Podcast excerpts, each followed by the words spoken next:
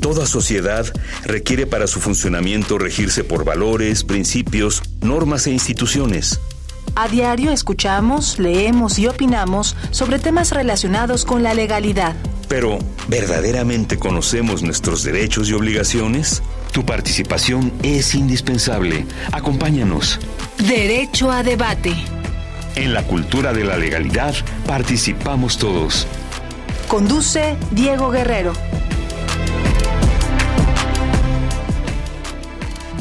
Hola, ¿qué tal? Muy buenas tardes, bienvenidas, bienvenidos a Derecho a Debate. En la cultura de la legalidad participamos todas y todos.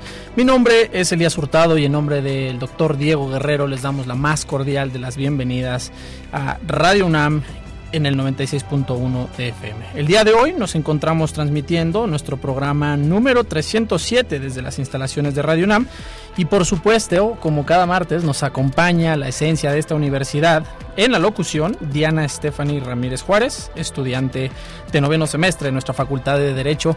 Diana, bienvenida a los micrófonos de Radio UNAM. Cuéntanos un poquito qué sabes sobre el tema. Bueno, pues primero que nada, muchísimas gracias Elías por la invitación y bueno, eh, ¿qué decirles? El día de hoy vamos a abordar un tema pues de gran relevancia para todos. Les estoy hablando de la prevención del lavado de dinero como una herramienta fundamental en la lucha contra la corrupción. Pero bueno, antes de todo es importante comprender la estrecha relación que tienen estos dos fenómenos. Podemos partir entonces de la idea de que cuando un funcionario corrupto obtiene ganancias ilegales, pues su primer objetivo es introducirlas en el sistema financiero para que parezcan legítimas. Y es aquí en donde se encuentra ligada con la prevención del lavado de, de, dinero, ¿no? Es aquí en donde entra, en donde entra en juego. Pues bien, ahí está la opinión de nuestra alumna de la Facultad de Derecho. Yo les pediría, vamos a escuchar las voces universitarias para saber qué opina nuestra comunidad sobre el tema del día de hoy. Y eh, regresaremos ya a los micrófonos de Radio UNAM. Podríamos comenzar un poquito platicando sobre pues, qué es esto de la prevención del lavado de dinero y para ello nos ayudó con esta introducción Diana. Y yo le preguntaría a nuestra invitada del día de hoy específicamente, ¿no? A, la maestra que ha decidido acompañarnos, Mireya Valverde Ocon, que nos diga a grandes rasgos de qué vamos a platicar con la gente en el radio el día de hoy. Muchísimas gracias, querido Elías. Muchas gracias por la cordial invitación. Es un verdadero honor volver a mi alma mater, la, UNAM, y compartir el presente espacio con mi querido amigo, el maestro eh, Maximiliano, y también contigo, Diana. Muchísimas gracias. Pues bueno, hablar de, lavado de dinero. Eh, nos referimos a un proceso a través del cual es, es, encubierto o se pretende encubrir el origen de los fondos proveniente de actividades ilícitas, es decir, de delitos, y se pretende dar apariencia de legalidad. Esto se lleva a cabo a través de distintas etapas, nos lo dice la teoría, ¿no? A través de la colocación, cuando el lavador introduce las ganancias en el sistema financiero, eh, seguido de la siguiente etapa, la estratificación. Eh, en esta etapa el dinero se eh, pretende enviar a través de transferencias o generar estratos o capas para dificultar su rastreo. Y finalmente la tercera etapa que es la de integración, la reinserción de estos fondos en la economía para que aparezcan como legítimos y puedan ser reutilizados. Ese es eh, a, nivel conceptual, sin embargo, esto está, tipificado en el artículo 400 bis del Código Penal Federal que establece la sanción de 5 a 15 años de prisión y de 1000 a, eh, a 1500 eh, eh, perdón, de, de mil a cinco mil días de multa al que cometa eh, esas conductas, ya sea por acción o por omisión, de este tipo penal de operaciones con recursos de procedencia ilícita. Ahora, está súper interesante lo que ya estamos platicando, ¿no? Porque pareciera que un poco la gente eh, siente lejano el tema del lavado de dinero.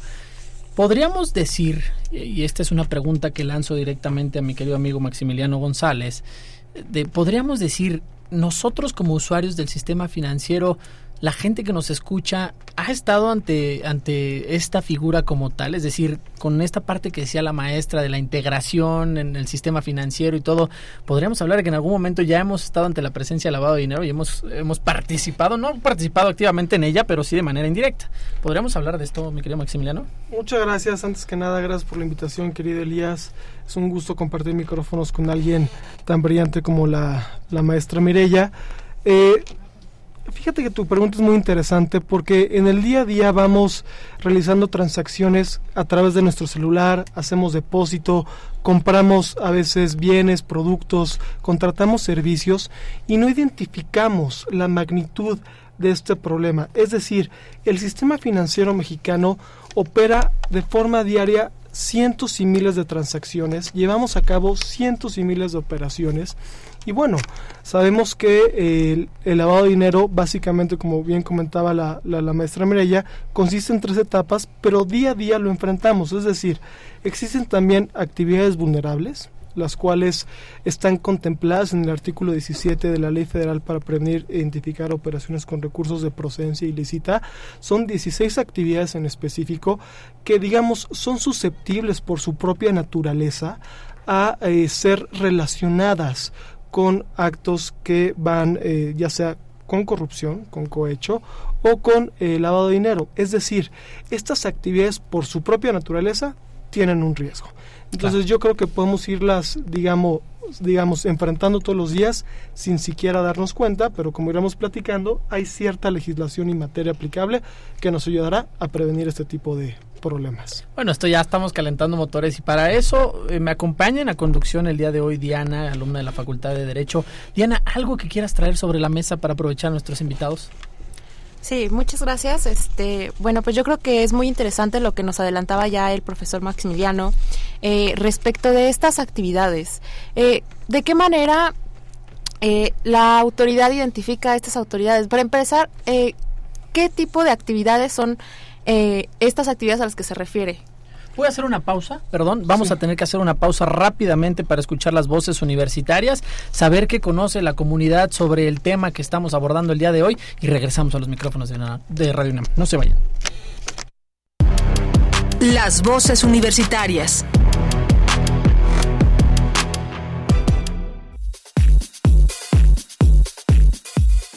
¿Sabes qué es el lavado de dinero y en qué consiste? Hasta donde tengo entendido, el lavado de dinero consiste en cuando una empresa o una persona obtiene cantidades gigantes de dinero y no las pasa por una institución que controle esas ganancias, como lo puede ser el SAT. Entonces esas ganancias las transmite de manera pequeña a otros comercios para así poder tener una gran cantidad de dinero sin que sea monitoreado. Eh, sí, tengo entendido que implica el declarar dinero que salió de manera ilícita como en alguna actividad normal. El lavado de dinero es el proceso en donde se cambian grandes cantidades de dinero que vienen de manera ilegal, eh, como podría ser el narcotráfico, y una vez cambiándolo eh, puede moverse libremente, legalmente en la economía del país. El lavado de dinero es la forma en la que los ingresos de las actividades ilícitas se pueden presentar de forma legal. Síguenos en Instagram, Facebook y Twitter como Derecho a Debate.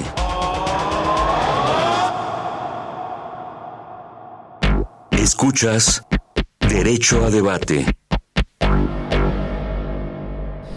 Bien, estas fueron las voces universitarias. Conocimos un poco qué sabe la comunidad universitaria sobre el tema que estamos abordando el día de hoy. Retomo rápidamente, me acompañan los micrófonos Diana Estefania, alumna de la de noveno semestre de nuestra Facultad de Derecho. Diana, ¿quiénes están sentados con nosotros en esta mesa para explicarnos sobre el tema?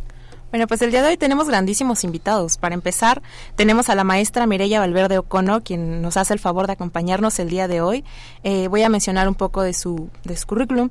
Es directora de la Controlaría Interna y Oficial de Cumplimiento del Banco de Bienestar. Es licenciada en Derecho por la Facultad de Derecho de la UNAM y maestra en Criminología por University College London en Reino Unido.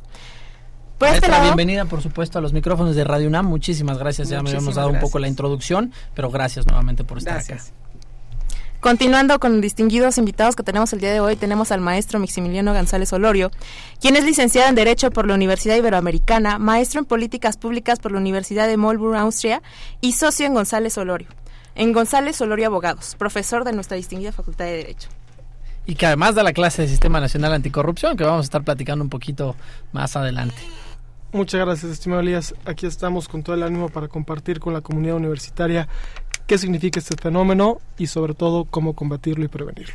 Y bueno, por supuesto, mandarle siempre saludos a la gente que nos está escuchando, a Diego Guerrero que no deja de escucharnos, está a la distancia este, saludándonos, entonces les mando un cordial saludo también el conductor de este programa.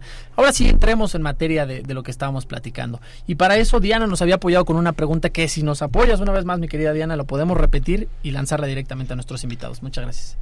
Sí, así es. Mi pregunta iba dirigida al maestro Maximiliano. No sé si nos podría compartir un poquito respecto de cuáles son estas actividades a las que ya nos adelantaba, eh, son vulnerables a, a ser susceptibles de lavado de dinero. Claro, muchas gracias. Es importante entender que toda actividad conlleva un riesgo. Y de hecho hay una fórmula interesantísima que nos, que nos compartió en su momento el profesor Sandro, el maestro Sandro, que es un, un especialista y un excelente abogado en, este tema, que es el siguiente. Toda actividad lleva un riesgo inherente. Para eso tenemos que hacer una actividad de mitigación y va a dar como resultado una, un riesgo residual. Es decir, una vez que identificamos estas actividades que son vulnerables por su propia naturaleza de ser susceptibles de relacionarse con actividades ilícitas, una vez que las identificamos, que de hecho interesantemente, proviene de una recomendación de Gafi, específicamente la recomendación número 22, en la que México eh, incluso fue más allá, porque la recomendación 22 establece cinco actividades vulnerables. Bueno, realmente las denomina APNFDs, eh, que son actividades y profesiones no financieras designadas, pero que México, en un ámbito de evaluación nacional de riesgos, considera que hay otras 11 actividades que pueden ser susceptibles de ser relacionadas con este tipo de actividades. Es decir, México de mutuo propio amplía este catálogo y una vez que los identifica, hace, eh, digamos, una especie de aviso, que se le conoce como aviso de actividad vulnerable, el cual, en el cual tenemos más de 100.000 sujetos obligados a nivel nacional y estos sujetos obligados tienen diferentes características que van a ayudar a identificar y realizar ese aviso de actividad vulnerable para que eh, el sistema de administración tributaria, que es la eh, autoridad supervisora, pueda recepcionar esos avisos de actividad vulnerable cada mes, de hecho cada 17 de mes, y después la UIF, como esta autoridad reguladora, pueda recepcionar esos avisos y hacer todo un análisis investigación de eh, todos los avisos que se van reportando mes con mes. Entonces, muy interesante. Y que, y que ahí está lo, interesante. A ver, Maximiliano ya mencionaba un aspecto importante y esta es una pregunta que lanzo directamente con, con, con Mirella. ¿De qué nos está hablando cuando menciona la GAFI? ¿Qué es esto de la GAFI? Este, ¿Quién está detrás de la GAFI? ¿Qué significa para el sistema financiero a nivel mundial, pero también para México? Claro que sí, GAFI es el Grupo de Acción Financiera. Eh, fue creado en 1989, es un organismo intergubernamental cuyo objetivo principal es fijar estándares en materia de prevención del lavado de dinero, financiamiento al terrorismo, financiamiento a la proliferación y algunas otras amenazas. Está integrado por países y jurisdicciones. México es miembro de pleno derecho desde el año 2000 y lleva a cabo evaluaciones mutuas para supervisar el cumplimiento de las 40 recomendaciones que fueron publicadas un año después de su creación, en 1990. Estas evaluaciones mutuas pueden ser de cumplimiento técnico o de efectividad y es el caso que México ha sido evaluado en cuatro ocasiones en el año 2000 cuando inicialmente se volvió miembro de pleno derecho, eh, en el año 2004, en el año 2008 y en el año 2017 y de hecho desde entonces, desde esta última evaluación, nos encontramos en un proceso de seguimiento intensificado. El objetivo fundamental de GAFI es el establecimiento eh, de estándares internacionales que a nivel nacional por cada uno de los países se van a adoptar y adaptar al derecho interno de cada país. Es decir, aquel estándar internacional que veamos en las recomendaciones se trasladará a, las leyes financieras, a las disposiciones de carácter general, a la ley antilavado, eh, a las eh, reglas de carácter general y a toda la normativa y normativa secundaria para cumplir con estos compromisos internacionales. Justo ahí quiero entrar. ¿Qué significa la normativa secundaria? ¿Qué es la regulación prudencial en el sistema financiero mexicano? ¿Por qué se emite? A ver, tenemos leyes, leyes federales, leyes generales, una cantidad de leyes impresionante que la gente que nos escucha a lo mejor hasta le da sueño saber que, que existen tantas leyes. Pero específicamente para el sistema financiero mexicano, y yo siempre se los digo a mis alumnas y a mis alumnos, hay una regulación prudencial. Esa regulación prudencial, ¿qué significaría, Maximiliano? ¿No? ¿Qué es lo que hace y por qué es específicamente regulación prudencial o secundaria, como lo decía la maestra, eh, para temas de, prevención de lavado de dinero? Claro, eh, muy interesante. La regulación prudencial eh, básicamente nos ayuda a verificar que las finanzas de la institución financiera son sanas. Nos ayuda a decir, tenemos una institución financiera que puede otorgar créditos, que cuenta con los ingresos suficientes como para respaldar, digamos, todos los servicios que ofrece, pero también tenemos, digamos, esa regulación de PLD, que PLD es la prevención del lavado de dinero. En ese sentido, la regulación PLD en una institución financiera y en todo el sistema financiero mexicano es extensa, es técnica, eh, digamos, es muy especializada, pero también la realidad es que la vemos día a día. Tenemos una serie de eh, mecanismos que nos ayuda a identificar, a prevenir y sobre todo también a evitar que este tipo de situaciones puedan ocurrir en nuestro país, que va desde, digamos, algo tan eh, llamativo o tan eh, noticioso como puede ser la inclusión de una persona en la lista de personas bloqueadas, hasta algo tan sencillo como una suspensión de cuenta por la institución financiera. Entonces, digamos, esta regulación prudencial ve, las, cómo está de sano un, banco en cuanto a sus, finanzas, pero eh, la regulación de PLD, de prevención del dinero, va específicamente hacia evitar este tipo de características o de acciones que tanto daño hacen al sistema financiero. Muchísimas gracias. Diana, ¿alguna pregunta que quieras traer sobre la mesa? Sí, el maestro Maximiliano menciona algo muy importante. Nos habla sobre la lista de personas bloqueadas. Para las personas que nos escuchan, no sé si cualquiera de los dos grandes ponentes que tenemos el día de hoy nos pudieran explicar un poquito más o menos respecto de qué es esta lista de personas bloqueadas. Claro que sí, muchas gracias Diana. Eh, antes de, abordar el tema de lista de personas bloqueadas, quisiera profundizar un poquito más eh, sobre lo que menciona el maestro Maximiliano respecto de la supervisión prudencial. Sabemos que la Comisión Nacional Bancaria en el ejercicio de, sus facultades tiene dos tipos de supervisión, como bien lo mencionaba, ¿no? La supervisión prudencial, que se enfoca a temas de solvencia, de liquidez y cuyo fundamento jurídico es la circular única de bancos, ¿no? Que, que aborda temas de riesgo operacional, riesgo tecnológico, estrategia corporativa, contraloría interna, eh, prevención de fraudes, entre una larga lista de obligaciones, ¿no? Estamos hablando de aproximadamente 600 cuartillas de obligaciones. Cuando hablamos del mundo de prevención de lavado de dinero, nos referimos específicamente cuando abordamos el tema de eh, instituciones de banca múltiple, el artículo 115 de la Ley de Instituciones de Crédito y su normativa secundaria, las disposiciones que regulan este artículo 115, en este caso de la Ley de Instituciones de Crédito, pero tenemos para cada uno de los sectores. ¿no? Hablar de supervisión en materia de prevención de lavado de dinero eh, significa eh, llevar a cabo la supervisión, es decir, la evaluación por parte de la bancaria la Comisión Nacional Bancaria de Valores de que los sujetos obligados, es decir, estos sujetos supervisados, cuenten con una lista de obligaciones, ¿no? Unas políticas de identificación de clientes, políticas de conocimiento, un programa de capacitación, una metodología con enfoque basado en riesgo, em, el envío de distintos reportes, ¿no? Eh, regulatorios, eh, eh, la lista de personas bloqueadas, como bien mencionas, Diana, un informe de auditoría, entre una larga lista de obligaciones, ¿no? Y hay sujetos obligados que tienen ambos tipos de supervisión, tanto prudencial como prevención de lavado de dinero, y hay algunos otros que única y exclusivamente tienen la de prevención de lavado de dinero.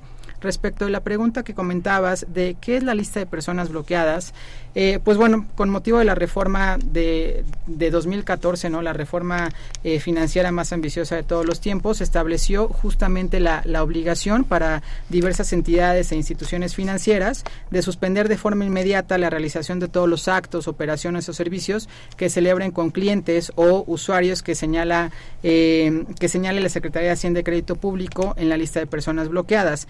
Esta lista, importante mencionarlo, es estrictamente eh, confidencial y pues bueno, ¿qué se debe hacer cuando eh, se presenta alguna persona que está en esta lista de personas bloqueadas? Pues primeramente lo establece la norma, suspender de forma inmediata la realización de actos, operaciones, también eh, reportar a través de un reporte de 24 horas que ya se establece para todos los sectores. Pues a ver, que aquí está interesante porque justo con la plática o la charla en torno a la lista de personas bloqueadas, pues, ejemplos hemos, hemos tenido muchísimos de, de, famosos que también han estado dentro de ellas, ¿no? Pienso ahorita rápidamente en algún deportista que tuvimos, que además era un ícono de la selección mexicana, ¿no? Que estuvo en la lista de personas bloqueadas. Entonces, en ocasiones también pareciera que eso de confidencial, pues no se queda tan confidencial. ¿Y en dónde viene entonces esa fuga de información, ¿no? De que puedan dar tu nombre que el día de mañana un poco eh, él narra también el cómo vivió este proceso de mis amigos me dejaron de hablar, ¿no? En una situación meramente financiera, pero que de repente todo tu mundo se voltee, una persona que es, digamos, un atleta reconocido y destacado, ¿no? Pero de ahí un poco la relevancia y la importancia también de tener esta, esta famosa lista de personas bloqueadas. Y, y retomo también lo que decía ya la maestra eh, en lo que eh, interior de los bancos, pero del sistema financiero le llaman el famoso KY, KYC, que es con, correctamente y concretamente el conocer a tu cliente. A partir del conocer a tu cliente, y esto seguro le va a interesar a la gente que nos escucha cuando han sufrido cualquier tipo de fraude y demás, es un, es un tema en donde los bancos tienen esta obligación de, de tener identificadas qué operaciones sí realizan y cuáles son ajenas a lo mejor a, a, las operaciones que naturalmente uno hace como usuario, como cliente. Entonces de ahí que un poco brinquen siempre estas cuestiones de fraude en donde me hacen un cargo en China y yo naturalmente acabo de hacer seis cargos en, en, la Gustavo Amadero, ¿no? Entonces un poco en este, en este conocer a tu cliente se va consagrando un expediente donde las, las instituciones de crédito están obligadas a, a, robustecer el mismo, ¿no? Entonces, concretamente lo que yo quiero preguntarles sobre la mesa es qué relevancia tiene, ¿no? Una Comisión Nacional Bancaria y de Valores, Maximiliano, y, cómo empata con la UIF. Es decir, ¿por qué Secretaría de Hacienda entra? En el sistema financiero mexicano pareciera que la supervisión, cancelación, autorización, vigilancia le corresponde a la Comisión Nacional Bancaria de Valores y de repente, ¡pum!, aparece la UIF, Unidad de Inteligencia Financiera. Por favor. Muchas gracias, estimado Elías. Eh, la verdad es que es una colaboración entre autoridades, es una realidad. De acuerdo a la recomendación número 2 de Gafi, tiene que haber una absoluta cooperación entre autoridades. Eh, si bien hay autoridades reguladoras, en el caso del sistema financiero tenemos la UBA, eh, tenemos eh, también la Unidad de Banca de Desarrollo, la VD, tenemos las autoridades supervisoras que como como lo puede ser la Comisión Nacional Bancaria de Valores. Y también muy interesante lo que referías respecto al perfil transaccional. ¿Qué es lo que quiero decir? Imaginemos este escenario que seguramente nos ha pasado. Cuando nosotros tenemos cierta edad de independizarnos, 18, 19 años, y estamos estudiando una carrera, posiblemente nuestros padres nos abrieran una cuenta. En ese momento tenemos un perfil transaccional específico en el que recibimos una cantidad de dinero, posiblemente donaciones y apoyos de nuestros padres o quien nos esté ayudando con la educación. Pasan los años, tengo un perfil transaccional que se ha mantenido durante los primeros 4 o 5 años, termino la carrera y tengo un mejor empleo.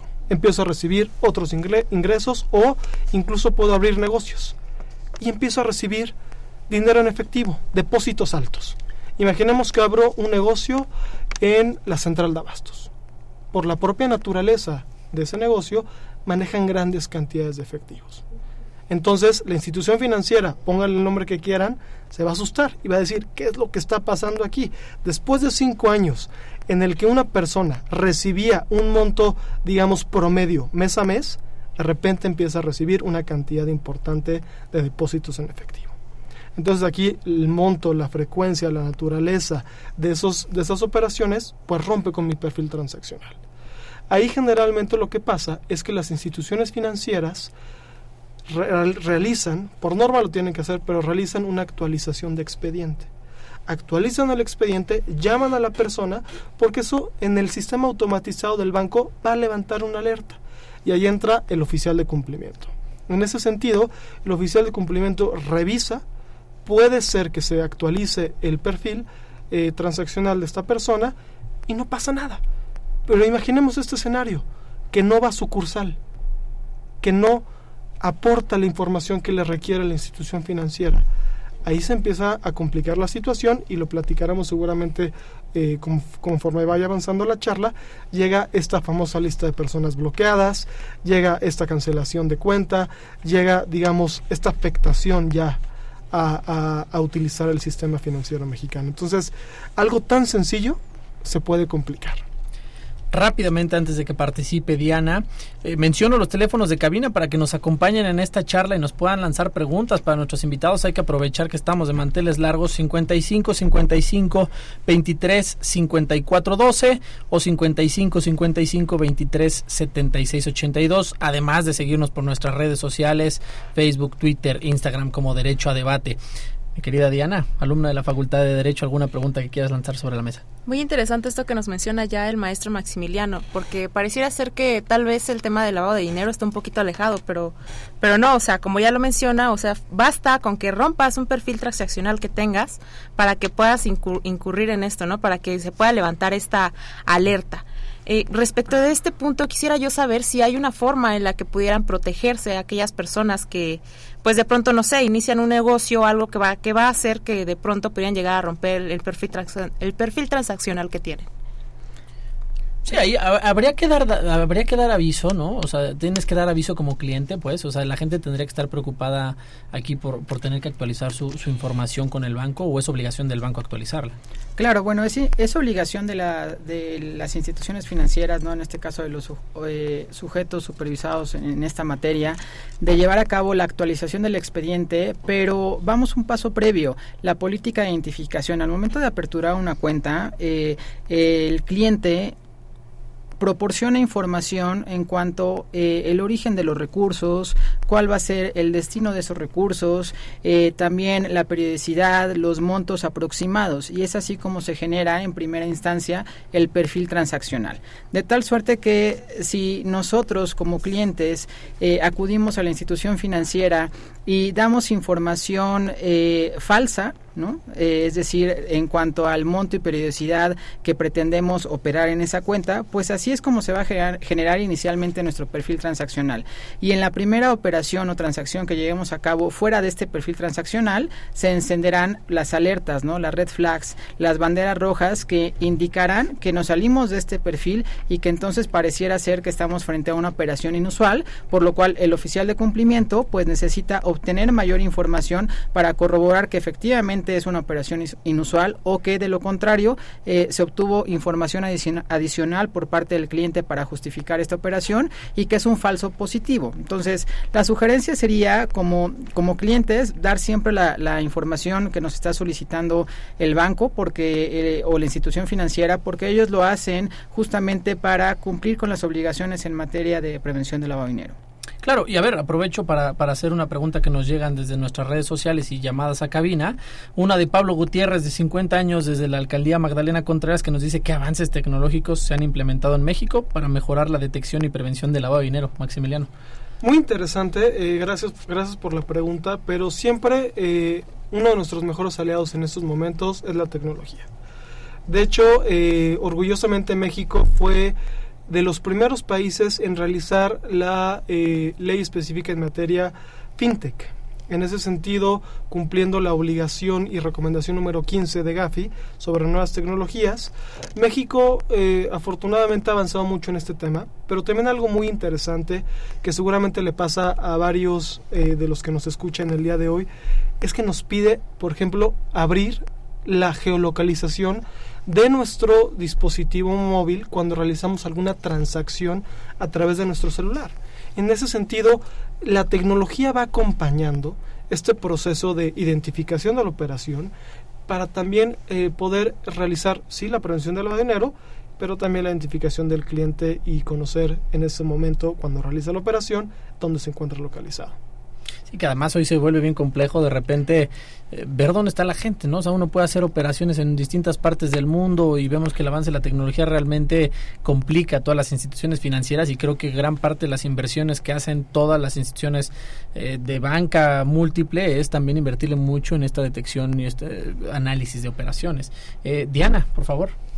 Así es, muy interesante lo que nos están comentando el día de hoy nuestros invitados. Este, tenemos personas muy interesadas, tenemos aquí otra llamada en cabina, eh, Josefina Pérez, de 38 años, de la alcaldía Gustavo Amadero, quien nos pregunta, ¿cómo se puede promover una cultura de prevención para el tema de la corrupción en México? Ok, eh, la verdad eh, es una pregunta que tiene muchos, muchos niveles de profundidad. Es importante entender que la naturaleza de la corrupción eh, conlleva ciertas características eh, digamos, inherentes a la, actividad que se realiza, pero que en, la materia que nos ocupa sobre la mesa es, lo siguiente.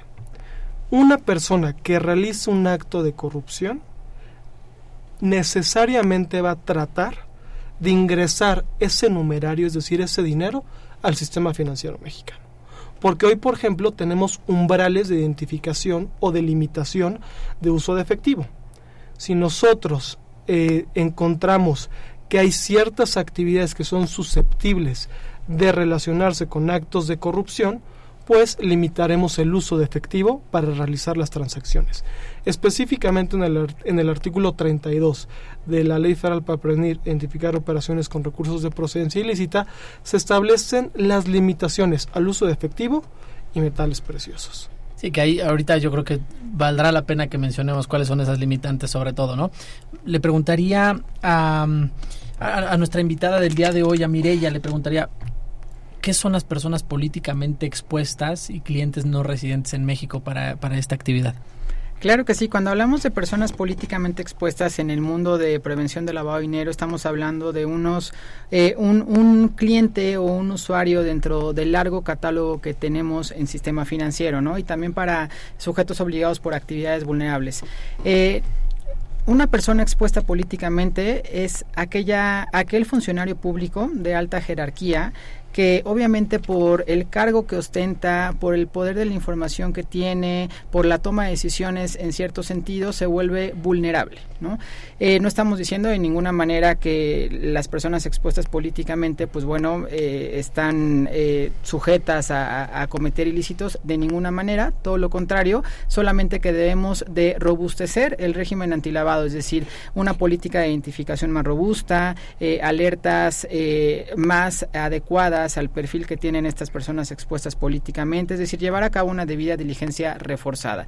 Y de hecho, ya las recomendaciones de Gafi establecen que los PEPs extranjeros, porque tenemos tanto nacionales como extranjeros, estos últimos siempre van a ser considerados de alto riesgo. Al tener un cliente de alto riesgo, eh, en, en, la institución financiera o en el sujeto obligado, pues esto implica que tenemos que poner un poco el reflector con la finalidad de mitigar el riesgo inherente que ya representan. Claro. Y a ver, pues, están diciendo un poco esto de, de bajo riesgo, alto riesgo. ¿Eso depende de qué? ¿Del número de operaciones que hacen? ¿De la exposición que tienen? Eh, ¿De qué depende que yo pueda encuadrar en estas, eh, en, estas, en estas dos categorías, digamos, bajo riesgo y, alto riesgo? Claro que sí. Pues bueno, una de las muchas obligaciones que tenemos es contar con una metodología con enfoque basado en riesgo. ¿Esto qué significa? Eh, conozcamos los riesgos a los que estamos expuestos porque nadie puede tratar de prevenir aquello que no conoce. Entonces, al, hablar de un cumplimiento normativo, yo les diría el pilar fundamental de todo programa de compliance es una adecuada identificación de riesgos. Derivado de los resultados que tengamos de la implementación de esta metodología, entonces tendremos más claridad de cuáles son nuestros riesgos y dónde debemos de eh, enfocar los recursos ¿no? en cuanto al cumplimiento normativo. Hablar de la metodología de riesgo se refiere a contar eh, a nivel nacional primeramente con un diseño ¿no? de esta metodología que nos permita identificar los riesgos, posteriormente medirlos a través de la probabilidad y el impacto, es decir, qué tan probable es que este riesgo se materialice y qué impacto tendría para el sujeto obligado y posteriormente la mitigación, porque no se trata solamente de identificar los riesgos, sino hay que mitigarlos a través de la implementación de controles, medidas, procedimientos y finalmente ya implementar esta metodología, es decir, le pasamos la estafeta al área de sistemas, de tecnología, para que implemente y tengamos los resultados que son los que nos van a dar más luz de dónde tenemos que poner especial énfasis en el sujeto obligado en la institución financiera y tal vez aquellos de mayor riesgo solicitarle mayor información y mayor documentación. Muchísimas gracias. Diana. Hablamos mucho sobre GAFI y sobre estos organismos internacionales. Yo aquí tengo una pregunta. ¿Qué papel juegan eh, los organismos internacionales en la promoción de medidas de prevención del lavado de dinero como parte de esta lucha contra la corrupción? Muchas gracias, Diana. Eh, la verdad es que México está asumiendo un papel preponderante y relevante en este tema. Eh, como bien lo comentaba la maestra Mireya, México ya es parte de Gafi. Eh, y eso lo obliga a que las 40 recomendaciones las implementen el país. Es importante entender que en caso de que México pueda o llegar a ser considerado en una lista gris o en una lista negra, rompería completamente el sistema financiero mexicano y las relaciones comerciales y transaccionales a nivel nacional e internacional que tiene el país. Es decir, por ejemplo, eh, un país como Panamá que se encuentra en la lista gris o un país eh, como Irán o Corea del Norte que se encuentran en, en, una lista negra son países con los que pocas eh, instituciones financieras, con el que pocos países quisieran tener relación. Es decir, México, al asumir estos compromisos, está cuidando el sistema financiero nacional, está cuidando la economía de, del país y sobre todo a los usuarios. Es decir, en función y en proporción de que México continúe cumpliendo con sus obligaciones de Gafi, va a tener un sistema financiero sano que va a permitir que México pueda seguir siendo un referente y apoyando en este sistema financiero nacional, combate a la corrupción, prevención del dinero y financiamiento del terrorismo. Y que además aquí está interesante, yo, yo retomaría un poquito lo que está diciendo Maximiliano acerca de entender, por ejemplo, las geografías también, este, y, y el entender las geografías es pues, delimitar también si las personas se comportan igual, por ejemplo, en puertos, en fronteras, en aeropuertos específicamente, ¿no? Tiene mayor relevancia por lo que decían, porque puede venir un tema a lo mejor de manejo efectivo, cheques de caja, dispersiones. ¿Cómo se entiende esto? Hay que, ¿Cómo hay que entender estos ecosistemas? Sí, claro, bueno, estos organismos internacionales eh, establecen el punto de partida de la normatividad en cada uno de los países en cuanto eh, en materia de prevención del lavado de dinero, ¿no? Sin embargo, estos se van a adaptar en el contexto de cada país. Sabemos que no son las mismas tipologías de lavado de dinero eh, en Latinoamérica que, que, en Asia, ¿no? O en alguna otra zona geográfica o jurisdicción. Sin embargo, sí tienen los mismos elementos, ¿no? Aquellos establecidos en la Convención de Viena, en la Convención de Palermo, de tal suerte que si nosotros hiciéramos un ejercicio de derecho comparado de qué es lavado de dinero en México, qué es blanco de capitales en Colombia, qué es en Japón, veremos que tenemos elementos constantes, ¿no? Que es un proceso, que el origen de los recursos siempre es ilegal, es decir, que provienen de un delito y que el destino es darle apariencia de legalidad. Sin embargo, esto se va a adaptar en la normativa de cada uno de los países, entendiendo desde el punto de vista del contexto en el que se lleva a cabo aquella tipología. Diana. Tenemos más, más llamadas en cabina. La verdad es que las personas están muy interesadas y bueno, eh, tenemos aquí Gerardo López de 29 años de edad nos pregunta, ¿cómo se puede fortalecer los sistemas de justicia para combatir de manera efectiva la corrupción y el lavado de dinero perpetrados por los crímenes organizados? Ok, es un tema interesante. Eh, es importante entender que en México tenemos un alto nivel de impunidad. Es la realidad. Tenemos eh, de acuerdo a estadísticas del INEGI, un 98% de crímenes denunciados que no terminan en una sentencia. Es, un, es una eh, estadística lamentable. Pero todavía se hace peor cuando hablamos específicamente sobre cohecho, en el sentido de que se reduce todavía más eh, las sentencias obtenidas por este tipo de delitos. Es importante que las fiscalías se especialicen en el tema, que exista personal capacitado que integre de forma correcta las carpetas de investigación, para que en el momento en el que se realice la formulación de imputación se tengan los eh, datos de prueba, los medios de prueba y posteriormente la prueba en juicio oral, se puedan eh, tener casos sólidos que permitan a la Fiscalía darle los elementos suficientes a la autoridad jurisdiccional para que esas denuncias terminen en una sentencia que se compurgue con pena. Es decir, eh, es fundamental que descanse el combate a la corrupción en tres pilares, que es la capacitación, que es la cultura la denuncia y la no impunidad. Híjole, está interesante la, la, plática. Retomaría algo y, y, lo dejé aquí anotado con, con algo que mencionaba Maximiliano. Tema de listas negras, lista gris, lista roja. ¿Qué es eso? ¿Por qué están los estándares internacionales? Y agregaría una cosa más. ¿Qué es la OFAC? Ya hablamos de la, del GAFI, ¿no? De este grupo, pero ¿qué es la OFAC?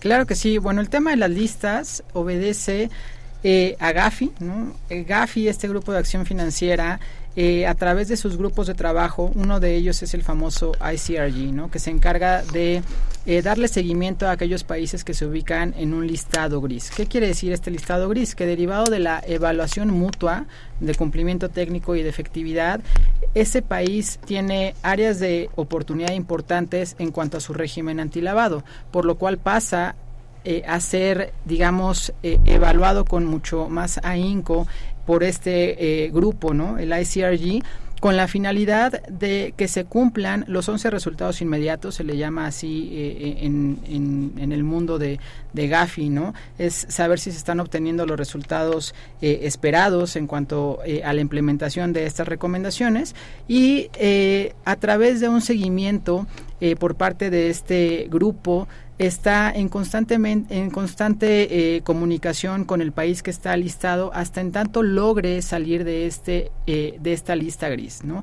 Sin embargo, tenemos eh, un, un, efecto, digamos, importante al momento de que salen los países listados en esta lista porque ingresan inicialmente por tener deficiencias en cuanto a calificaciones de cumplimiento técnico. Sin embargo, cuando están en, el universo de este listado gris, entonces deben de cumplir con efectividad, de tal suerte que cuando eh, cumplen con la efectividad, inherentemente pues ya cumplieron también con el cumplimiento técnico, es decir, entran en una situación bastante seria de un régimen laxo en materia de prevención de lavado de dinero, pero salen con un régimen bastante fortalecido. Y respecto a la segunda pregunta, OFAC, eh, pues OFAC, esta oficina del Departamento de Justicia en Estados Unidos, se encarga de imponer sanciones económicas. Ok, muchísimas gracias. A ver, tenemos otra llamada y esto este, nos, nos gusta bastante. María del Carmen Gómez, de 45 años, con alcaldía o en alcaldía Tlalpan. ¿Cómo afecta el lavado de dinero al financiamiento y expansión de las operaciones del crimen organizado en México? ¿Y cómo se relaciona con la corrupción, Maximiliano? Ok, es una pregunta muy, muy profunda también, pero es importante entender que, eh, como bien se mencionaba al principio del programa, las operaciones con recursos de procedencia ilícita, que es el término técnico para el lavado de dinero, eh, lo que va a hacer es recepcionar el numerario que proviene de una actividad ilícita para darle apariencia de licitud. Es decir, posiblemente el crimen organizado, que realiza diversas operaciones y actividades ilícitas, obtiene el recurso y lo que va a hacer es tratar de dar la apariencia de licitud a través de diferentes mecanismos y acciones, tan diversas y tan complejas como nos dé la imaginación. ¿Qué es lo que hace el legislador? ¿Qué es lo que hace el gobierno? Identificar las operaciones y actividades susceptibles, establecer medidas de prevención, identificación y sanción, para poder reducir el riesgo a su mínima expresión. Es decir, el crimen organizado, eh, aquellas organizaciones criminales van a integrar o tratar de integrar al sistema financiero nacional el producto de esa actividad ilícita para darle apariencia de licitud. Lo que tenemos que hacer como gobierno, como comunidad, es tener una cultura de prevención, pero también, sobre todo, apoyar, apoyar al gobierno, porque parecería que alguien en lo particular no lo puede hacer, pero todos somos susceptibles de aportar para el combate a este fenómeno social que tanto daño hace. Y que además habría que reconocer un poco por la geografía específica que tiene nuestro país, este, somos considerados de alto riesgo, ¿no? Tenemos colindancia al norte y al sur con, con grandes mercados, eh, tenemos puertos, tenemos eh, gran tránsito, digamos, de rutas marítimas y nuestro territorio tiene también muchas sierras, ¿no? Entonces eso se presta muchísimo eh, geográficamente hablando también a pues no, decimos a un impulso como tal de esta práctica, pero, pero es difícil regularla como tal, ¿no? Eh, me acompañan los micrófonos de Radio UNAM y nada más para platicar rápidamente. Estamos hablando sobre la prevención del lavado de dinero como una herramienta en contra de la corrupción y me acompañan en los micrófonos de Radio UNAM Diana, alumna de noveno semestre de la Facultad de Derecho. Diana, ¿alguna pregunta que quieras poner? Sí, así es. Bueno, pues estamos viendo que es bastante importante, nos comenta la, la maestra Mireya sobre estas listas grises, lista negra. Eh, tiene gran relevancia esta imagen internacional que debe de que debe de que debe demostrar México, ¿no? Eh, respecto de esto, ¿cuáles son las áreas de oportunidad que considera tiene tiene el país respecto de las cuales todavía se tiene que trabajar un poquito más? Pues bueno, ya nos lo dijo Gafi en la última evaluación mutua. Sin embargo, desde entonces, desde 2018, enero de 2018 que se publicó este informe, eh, la Unidad de Inteligencia Financiera como representante de México ante Gafi en colaboración con las distintas autoridades involucradas en el régimen antilavado, la verdad es que han hecho una excelente labor eh, en cuanto a coordinación interinstitucional, toda vez que desde 2018 ¿no? nos encontramos en este proceso de seguimiento intensificado. Eh, en aquel entonces teníamos del total de las 40 recomendaciones que fueron evaluadas en, en, cumplimiento técnico, teníamos 15 como parcialmente cumplidas y una como no cumplidas. Sin embargo, cada año la Unidad de Inteligencia Financiera ha enviado a GAFI los informes de seguimiento intensificado y a partir del tercer año ha solicitado recalificación de aquellas recomendaciones que están como parcialmente cumplidas. En algunas de ellas hemos dado un salto doble. No es solamente una labor de la Unidad de Inteligencia Financiera, sino de todas las autoridades involucradas, reitero. Y hemos logrado al día de hoy reducir esas 15 recomendaciones como parcialmente cumplidas a un total aproximadamente de 6 recomendaciones. ¿no? ¿A qué obedecen esas recomendaciones en las cuales todavía tenemos áreas de oportunidad? Pues a robustecer el régimen antilavado que tenemos para los sujetos obligados para actividades vulnerables ya bien lo establecía el maestro Maximiliano, que estamos hablando de un universo de más de 100.000 sujetos obligados, ¿no?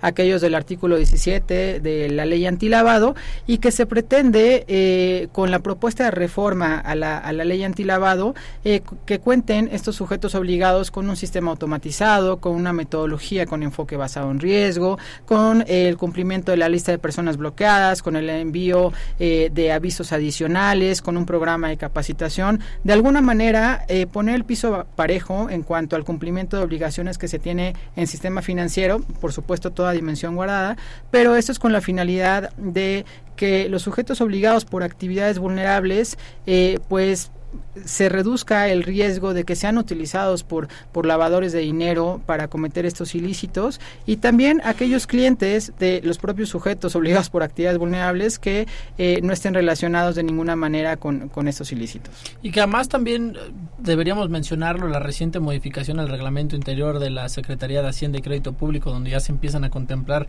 sobre todo cuestiones de operaciones con fintech, ¿no? algo que no estaba contemplado en el anterior y que a partir del 7 de marzo entró en vigor eh, y que ya lo contemplan, entre otras modificaciones importantes, por supuesto, pero que le da de alguna manera esos dientes a la Secretaría de Hacienda a través de todas sus unidades, pero también coadyuvando con la Comisión Nacional Bancaria de Valores para establecer este piso parejo que ya estaba mencionando la maestra.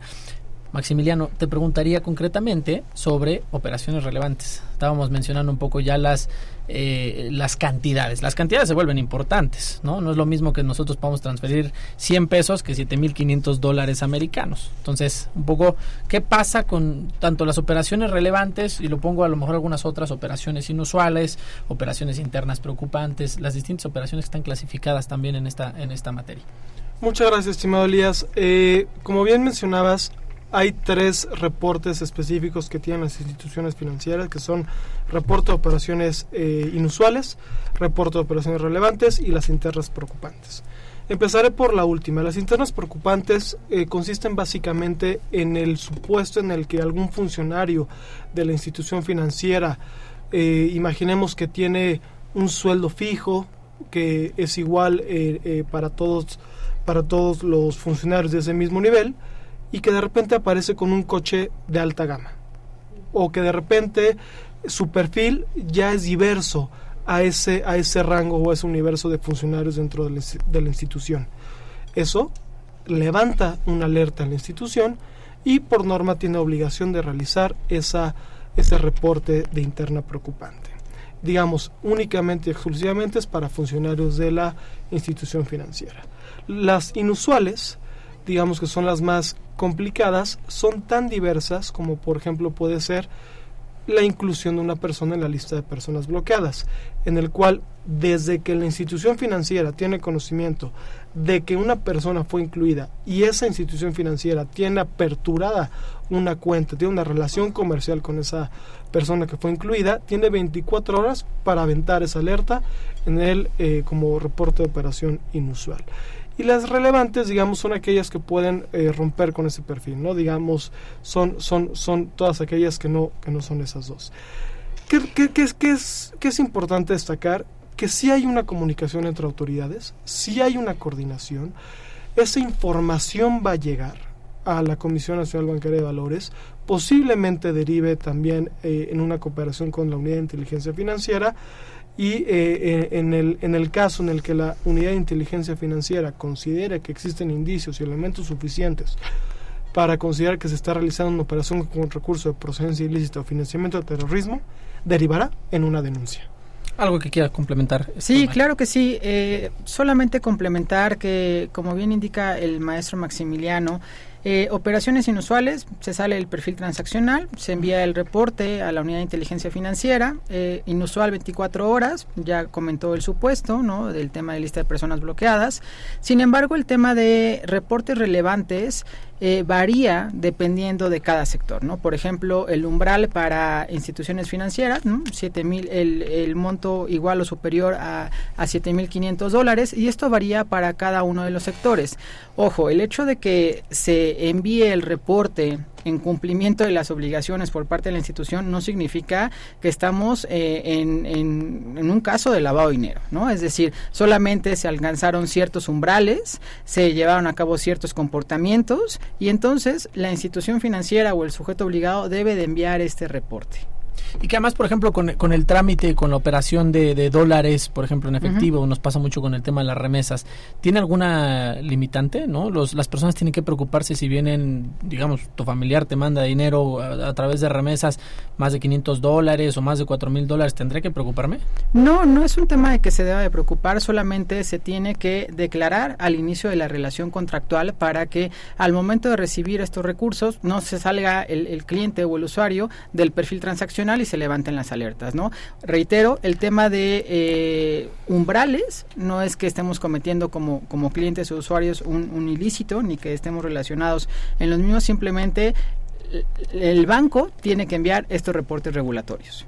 Y la unidad de inteligencia financiera, pues bueno, ya hará su trabajo eh, a través del análisis operativo y estratégico para saber si se, se cuentan con indicios de algún ilícito. Y a ver, ¿por qué un poco la independencia de la unidad de inteligencia financiera? La unidad de inteligencia financiera reporta directamente con el secretario de Hacienda. ¿Por qué no lo hacen como las demás unidades? Por ejemplo, la unidad de banca, ¿no? Este, de banca y de valores, eh, eh, entre otras, que, que, reportan con vicepresidencias. ¿Qué es lo que, qué, qué, es lo que pasa ahí? Pues administrativamente, ¿qué está, ¿ante qué estamos? Eh, pues bueno, estamos hablando de una unidad de inteligencia financiera en México de naturaleza totalmente administrativa que está, como bien indicas, estimado Elías, adscrito a la Secretaría de Hacienda y Crédito Público y que, pues bueno, sus facultades se establecen en el reglamento interior de la Secretaría de Hacienda, artículo 15 específicamente, y ahí se dota de independencia y autonomía. Y esto obedece a la recomendación número 29 que de Gafi, que, que establece también que una unidad de inteligencia financiera será aquella agencia central encargada de recibir, analizar y diseminar la información contenida en los reportes de operaciones sospechosas, ¿no? que nosotros aquí en México lo tropicalizamos como reportes de operaciones inusuales. Pues muchísimas gracias. Nos tendremos que ir despidiendo. Les pediría nada más en 30 segundos con qué quieren cerrar. Empezamos contigo, Maximiliano. Muchas gracias. Eh, gracias por la invitación. La verdad es que esto se fue como agua. Da para muchísimo pero cerraría con el hecho de decir la prevención del lavado de dinero es una tarea de todos, no es exclusiva de instituciones financieras, no es exclusiva de sujetos obligados. Todos y todas podemos colaborar para evitar este gran problema social que ocurre en México. Gracias. Diana, en 15 segundos.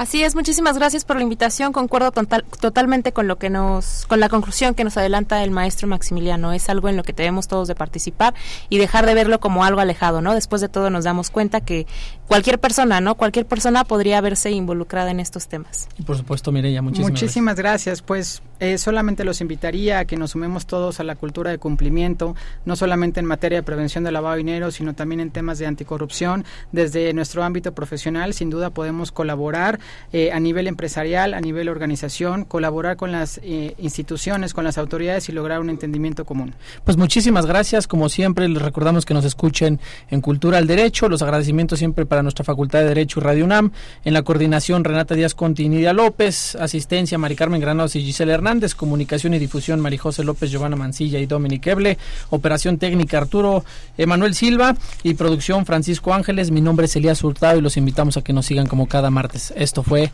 Derecho a Debate. Muchísimas gracias. Por hoy concluye la discusión, pero no se pierdan el próximo tema en Derecho a debate. En la cultura de la legalidad participamos todos.